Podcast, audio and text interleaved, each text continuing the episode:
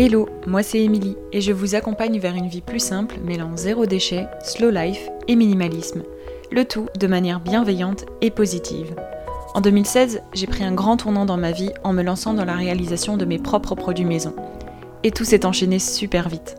J'ai ensuite découvert le mode de vie zéro déchet et je me suis intéressée de plus près au minimalisme. Et c'est vite devenu les thématiques principales de mon blog With Emily. Depuis, j'ai créé un quotidien qui me correspond. Un mode de vie plus simple pour à la fois réduire mes dépenses, mais aussi me simplifier la vie et enfin allouer mon temps précieux aux choses les plus importantes. Avec ce podcast, je vous partage tous mes conseils et retours d'expérience pour que vous puissiez mettre en place un quotidien plus simple et qui vous correspond.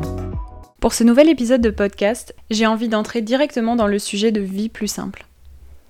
Dans le dernier épisode, je vous parle de mon histoire et de ce qui m'a mené à créer un mode de vie qui me correspond et qui me permet de vivre plus simplement.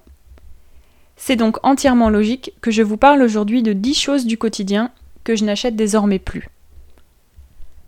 Depuis plusieurs années, je limite mes achats, je fais davantage de tri, et tout ça pour éviter de vivre dans un environnement encombré et aussi tout simplement pour réduire le stress du quotidien et simplifier mon organisation. J'ai donc décidé d'arrêter d'acheter beaucoup de choses et de fabriquer davantage de choses moi-même. Que ce soit dans un objectif de faire de la place, mais également de vivre mieux et en choisissant ce que j'utilise au quotidien. La première chose que je n'achète plus, c'est les produits en promotion.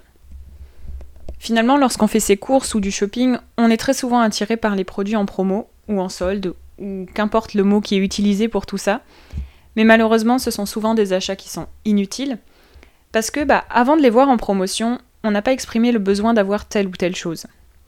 Et ça résulte souvent euh, à des vêtements jamais portés, à des accessoires ou des bibelots inutiles qui prennent de la place chez soi, et au final qui nous ont fait dépenser de l'argent pour bah rien.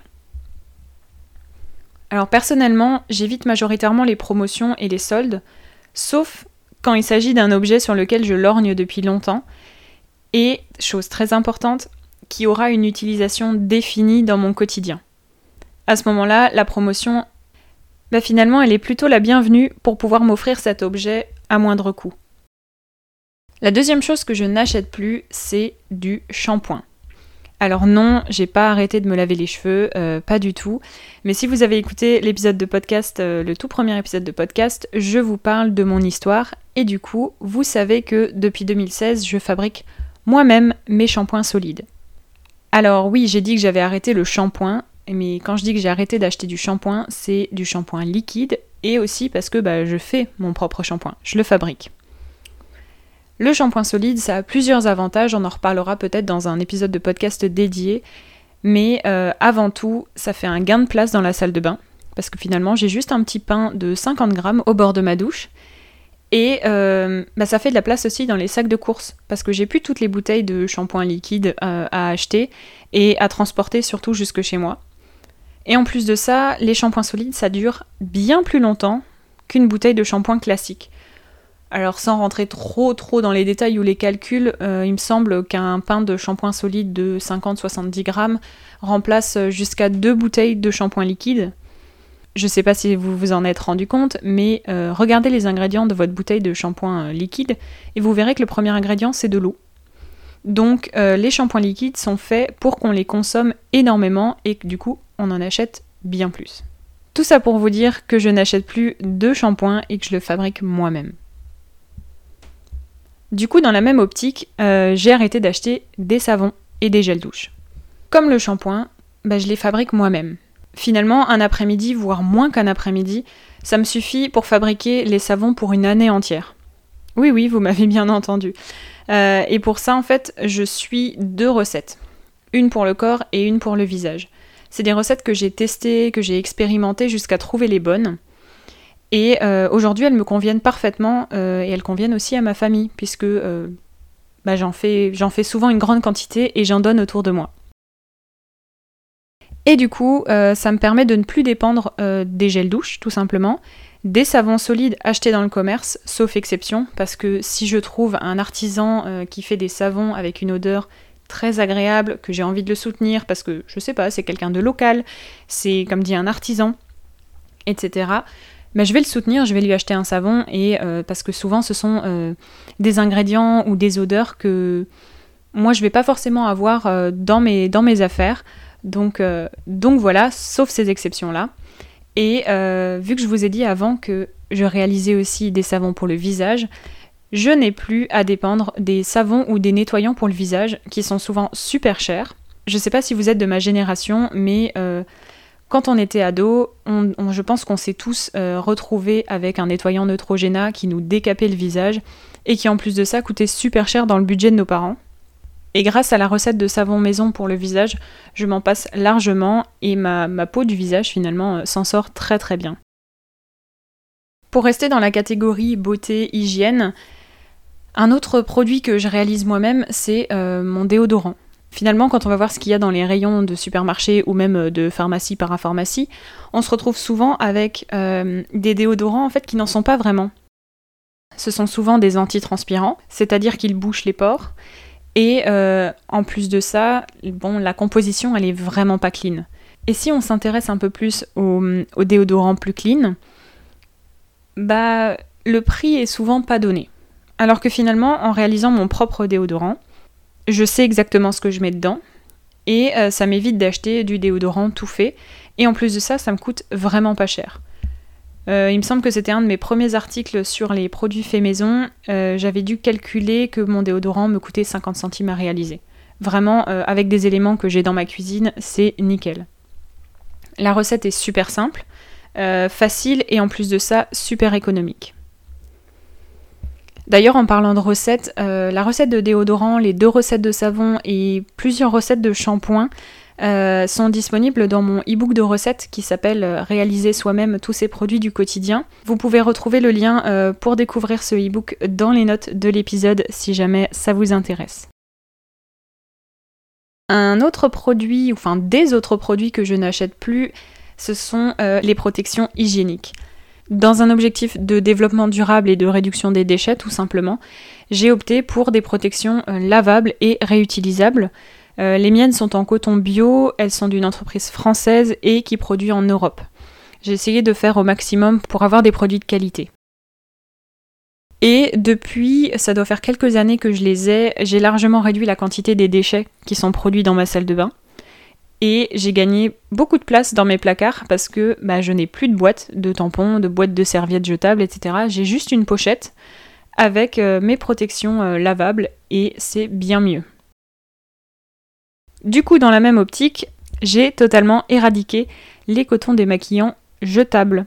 Euh, mes sachets de coton démaquillant jetables ont été remplacés par des disques en fibre de bambou ou en coton bio. J'ai les deux. Et du coup, ces disques lavables passent à la machine et ils sont euh, entièrement réutilisables pendant plusieurs années. J'ai d'ailleurs les miens depuis 3-4 ans et ils sont encore nickel. Je vous en ai parlé, il me semble, dans un article dédié sur le blog où je vous partage mon avis, mes conseils, etc. Donc si ça vous intéresse, vous pouvez aller jeter un coup d'œil.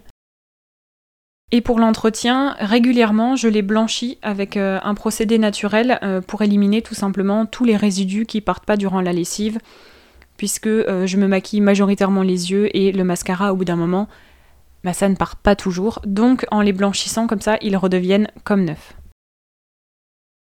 Toujours dans la salle de bain, je n'achète plus de brosses à dents en plastique. Encore une fois, c'est dans un objectif de réduction des déchets, mais aussi de minimalisme. Euh, je les ai remplacées par actuellement des brosses à dents en bambou, mais j'ai également prévu euh, pour mon prochain achat d'opter plutôt pour des brosses en bois, tout simplement parce que la culture du bambou n'est pas toujours très écologique, mais c'est quand même mieux que le plastique. Et en plus, la durée de vie euh, des brosses à dents en bambou ou en bois est bien plus longue. Et une fois qu'elles sont jetées, leur impact au niveau de l'environnement, c'est quand même bien moindre que les plastiques et elles peuvent souvent être réutilisées. Il y a pas mal de DIY pour réutiliser le manche de, de, ces brosses à dents en bambou ou en bois. On change maintenant totalement de registre. je n'achète plus de livres en papier. Alors ne vous inquiétez pas, il y a quand même des exceptions, j'en parle juste après. Au départ, ça a été assez difficile pour moi parce que je suis une grande fan de livres et euh, d'autant plus une grande fan de l'objet en fait, du livre en lui-même, de son odeur et euh, du bonheur de déambuler dans une librairie. Et euh, finalement, au vu de ma bibliothèque qui était totalement pleine à craquer et qui l'est encore, j'ai décidé de lire exclusivement des livres électroniques sur mon iPad ou sur mon iPhone. C'est là qu'est l'exception.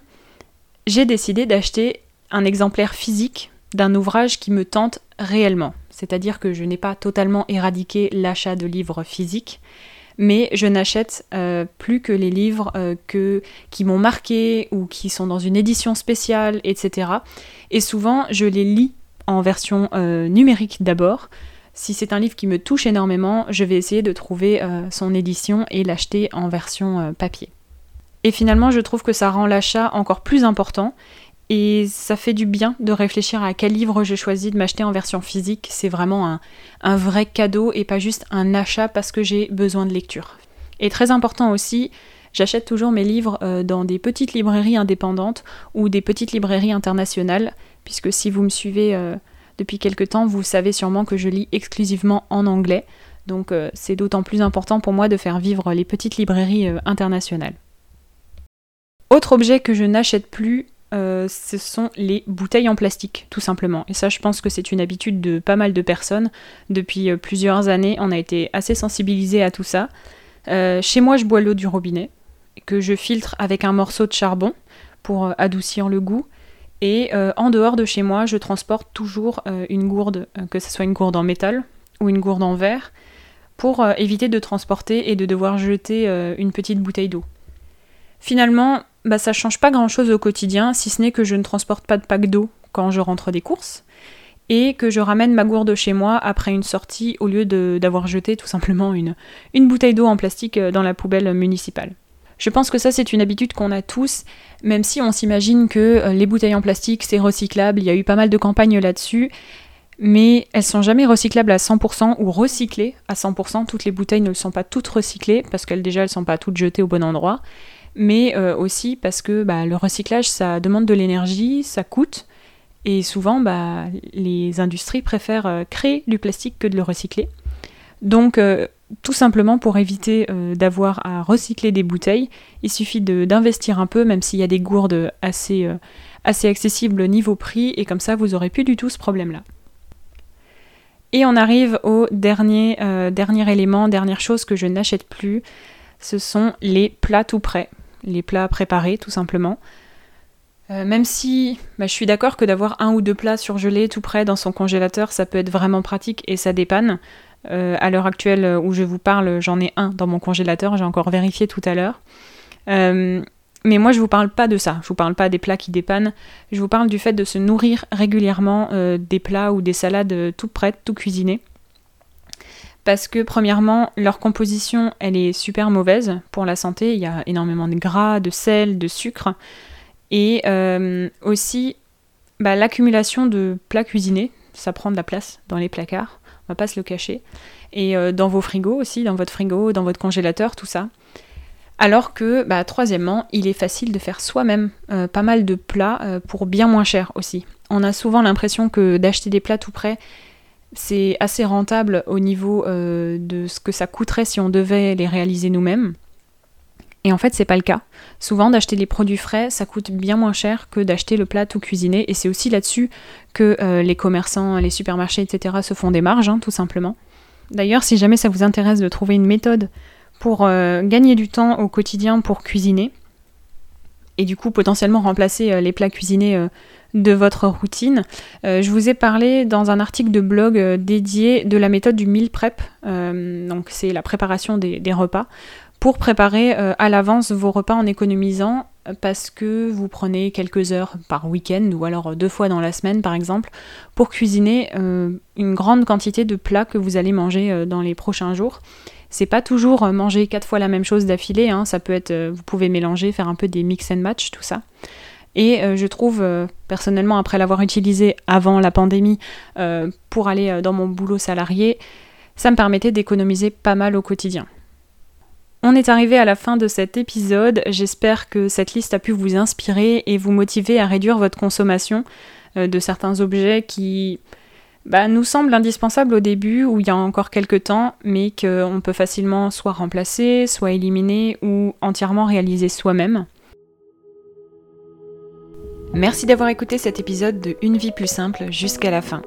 Si vous avez apprécié, n'hésitez pas à vous abonner au podcast et à le partager autour de vous. Retrouvez toutes les notes et ressources mentionnées dans l'article dédié sur withemily.com. Et si vous souhaitez rejoindre la communauté, n'hésitez pas à vous inscrire à la newsletter depuis le site internet. Et je vous dis à bientôt pour un nouvel épisode de Une vie plus simple.